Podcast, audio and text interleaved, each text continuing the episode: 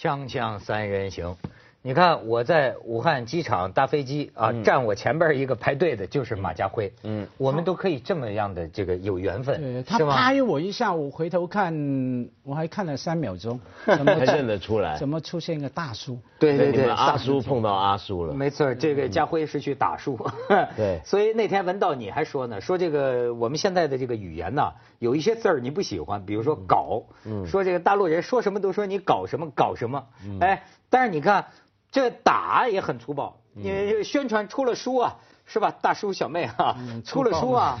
对吧？但是你看，都叫打书，现在都叫歌星呢，叫打歌。对你打打打什么呢？是吧？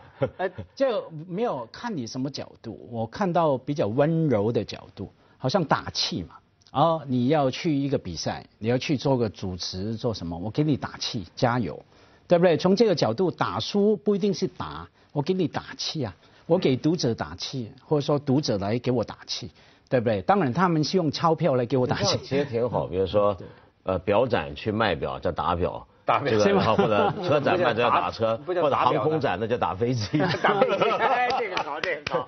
航空展叫打飞机，航空展叫打飞机，哦是吧？怪不得这都是个打。那我想说，我刚刚正好看到啊哎，就马家辉两本新书很漂亮嘛，《大叔小妹》。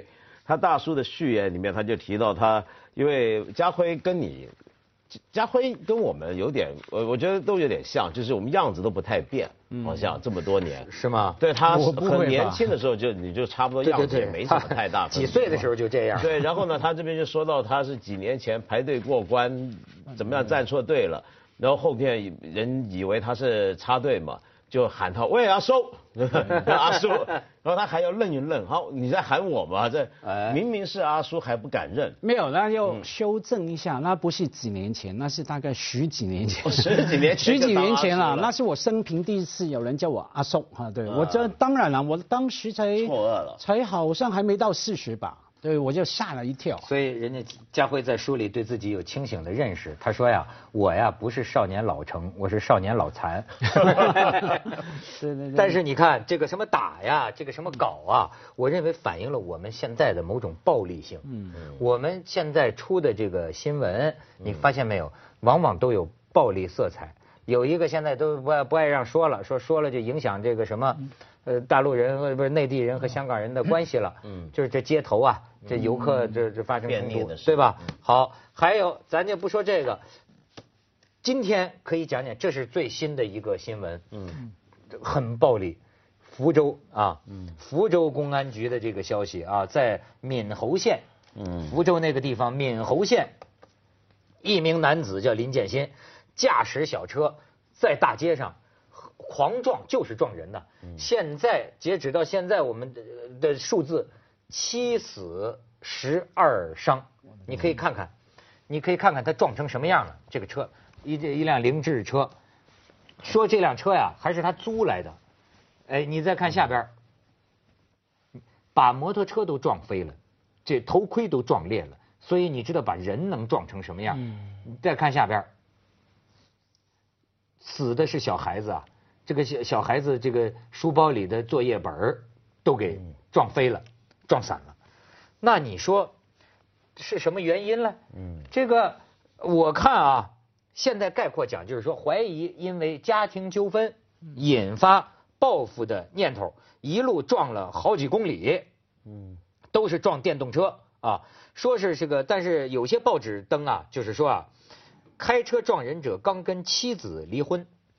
说这个这个人叫林建新，说林建新的丈母娘说呀，林建新这个人脾气急躁，经常怀疑老婆有外遇。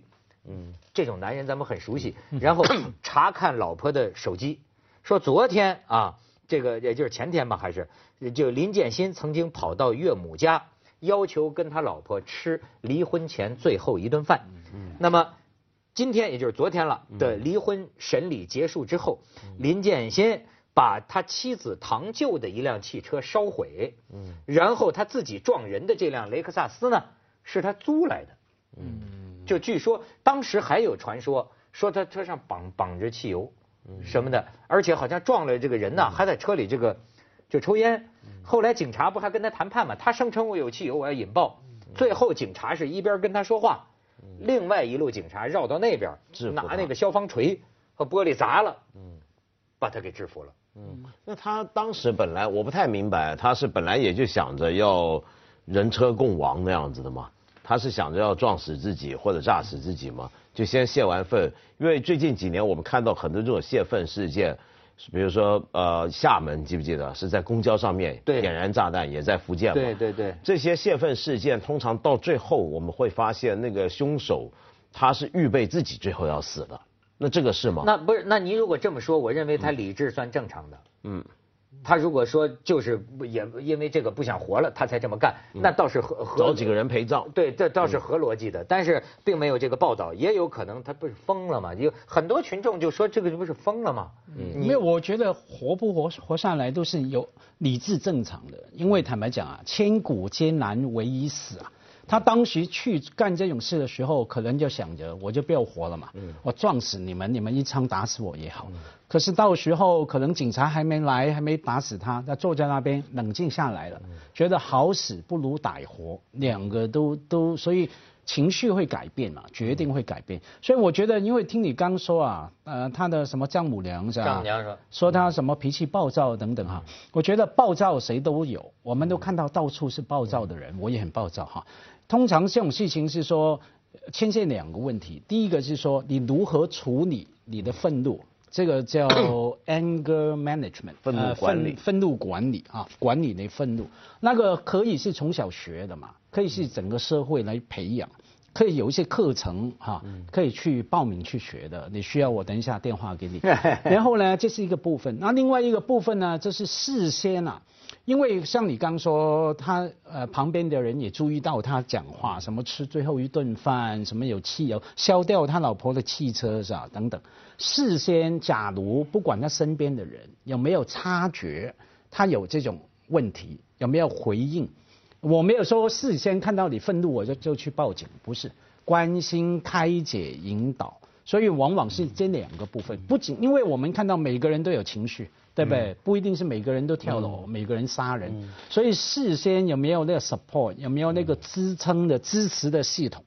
另外的，呃，就是那个当事人啊，他怎么样来管理他的情绪？我觉得要全面的看，才才能比较理解嘛。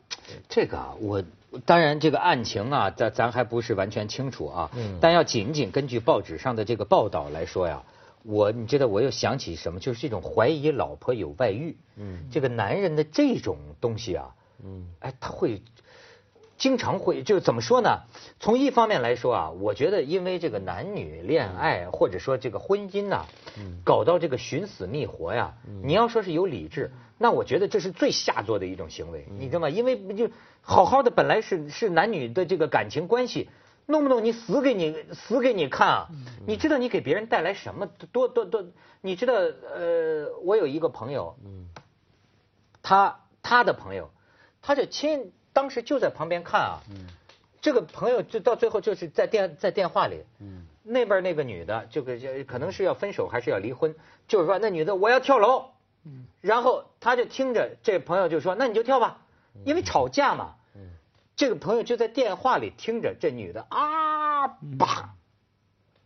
他说：“从此之后，他这个哥们儿一直阳痿到如今，就是这个，你你明白吗？就是，哎，怎么闹的？你你你你你你你这个你给别人弄弄成什么？你本来一个男女的事情，跟弄出条人命来，这个本身是就很下作，对吧？但是。”你从另一个角度上看呢，这特别容易这个惹起人的某种血血血血液里的一种东西。那这个东西还是让我想到，就刚才家辉谈情绪管理啊。我我我发现我最近有很强烈的感觉，最近有两个月，就是我过去，比如说我每年有三分一时间在大陆到处跑，那很多香港的朋友都觉得我叫做了解国情，在大陆接地气的人。可是我现在开始怀疑，我发现我其实不是那么了解。为什么？因为有很多东西我不太明白。比如说最近的那些便秘事件，跟这些事情多了之后，这种这种恶性伤人事件多了之后，为什么？我举一个简单的例子啊，我想问，呃，街上如果有对人吵架，嗯，吵得很大声，喊得很厉害，我不晓得大一般大陆我们同胞他们会觉得。呃，这是很羞耻的事吗？没有，我们都去看呐。不是，我说那那对人本身会不会觉得这很丢脸？吵的人呐，嗯，不会。不会，对，这就是我想的问题。就我我为什么说我开始觉得不能理解，就因为这种细节让我发现原来我们果然有距离。就是我会觉得，如果我在大街上跟一个人吵架，恐怕很难吵得起来，因为讲两句我就开始看到有人看，我会觉得丢脸。对对，这会丢脸的。那所以，因为以前中国人讲，呃，我们感情，中国人特别讲究情绪的制约。其实，嗯中国人本来是特别擅长操控感情的一种人。那是圣人的标准，好吗？不，就算不是普通老百圣人，姓一般也用礼来约制你啊，对不对？一般人就发乎情，止乎礼，很多约制的。那么，呃，现在呢，往往我发现我们中国人不太约束感情，反倒是你记不记得很多年前，也是我们三个一块做节目，我们还谈过这事儿，就谈到是因为你说你看美美国电视剧、美国电影，对对对对对你特别注意到他们有一点，就是父母吵架或者子女跟父母吵架，就哪怕爸爸跟跟女儿吵架，吵的谁一方要是先发脾气骂人了，后来他会说 I'm sorry，他会马上就觉得不对。我我不该发脾气，他道歉，他要约束那个情绪。你记得这件事儿吗？对，这就是好像那是他们的一种，就到这个程度已经不体面了，这个话不体面不能再说下去了，对吧？对咱们的电视剧都哭爹喊娘了。对对对啊特别放纵咱们先去下广告嗯，锵锵三人行广告之后见。你看，这还让我想起啊，今年大年三十儿，你记得吗？在云南发生一起大案，最后在山里逮着那个农民，那就是什么呢？他老婆跟村里村里几个男的睡过觉，这是多少年前的事情了。他从缅甸买支冲锋枪回来，嘟嘟嘟嘟嘟嘟嘟嘟嘟嘟打打打杀杀死不知道多少人。然后就是你听你听着就是他呀，他老婆跟别人睡过觉吧，这中间经过过调解，比如说那你赔十万，赔十万，然后就是怎么怎么怎么怎么调解，他都不干，不干，到最后你看就忍不下这个，就是到最后就要弄死你。我特别的，我不知道这个这个香港人或者台湾人，我不懂啊。但是我从小就很烦这种事儿，因为我从小就听说这种事儿，我也不知道为什么在我周围老有这种事儿。就是你看小时候，你周围是个什么地方？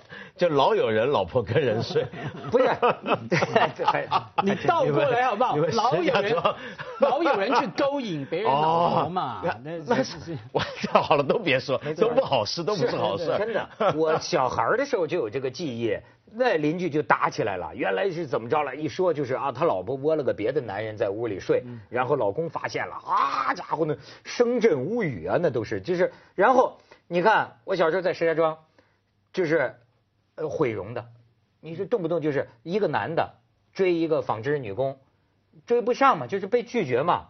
等公共汽车的时候就都哗一下，我听着不止一起。我小时候净听见这个事儿，而且就是好像就是哎，为了一个女的，俩男的有时候一把一人一把菜刀，哗就在大街上就砍呐、所以我小时候怎么我老觉得男人这种怎么有这么一种东西，就是说。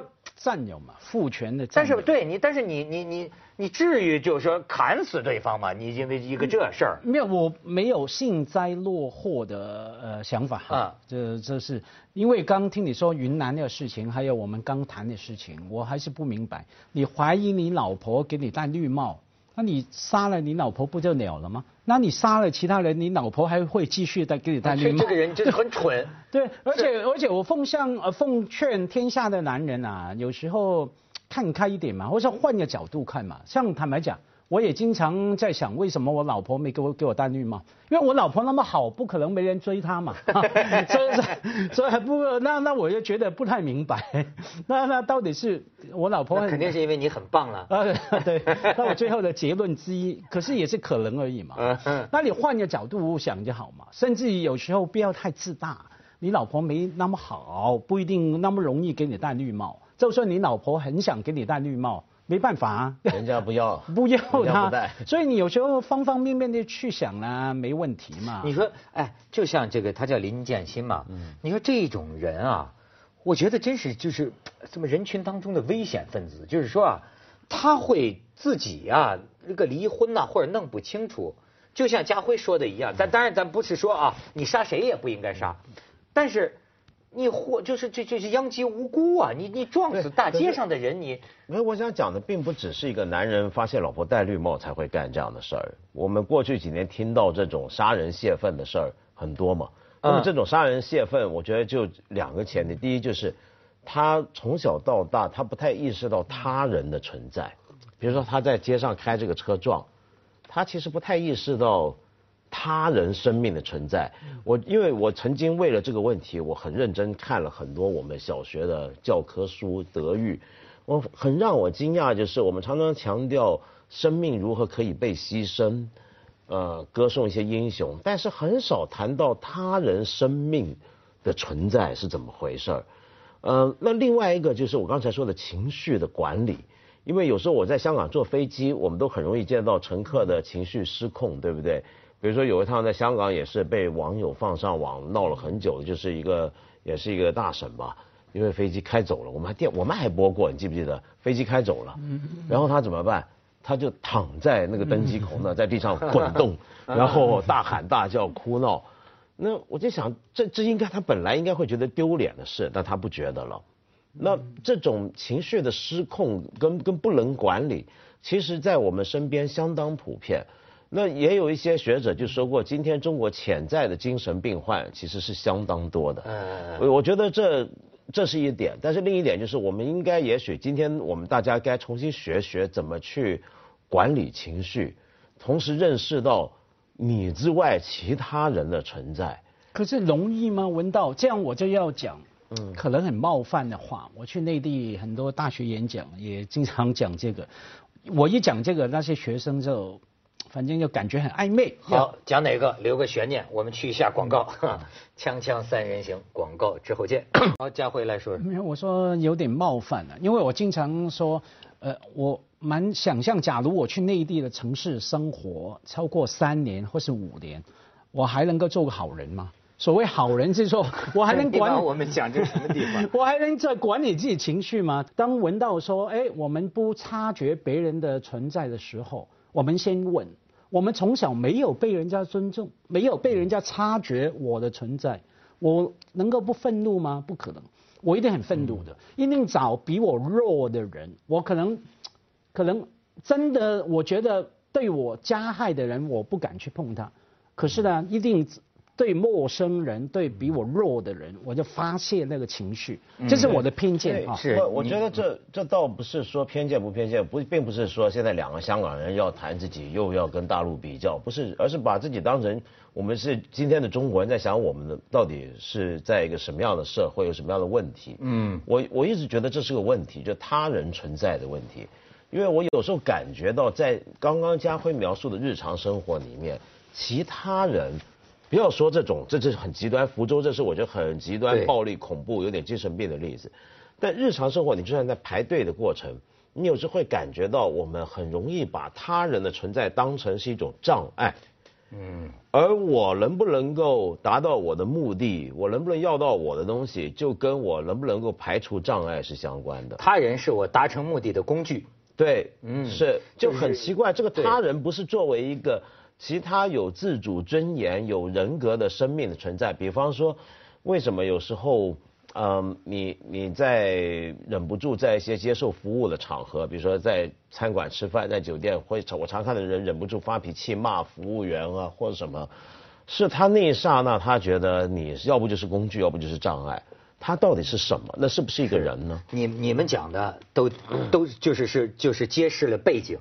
但是呢，你从另一方面也得宽阔来说呀，这种啊属于我觉得属于犯罪里的一个类型，就是极端恶劣的这种这种分子啊。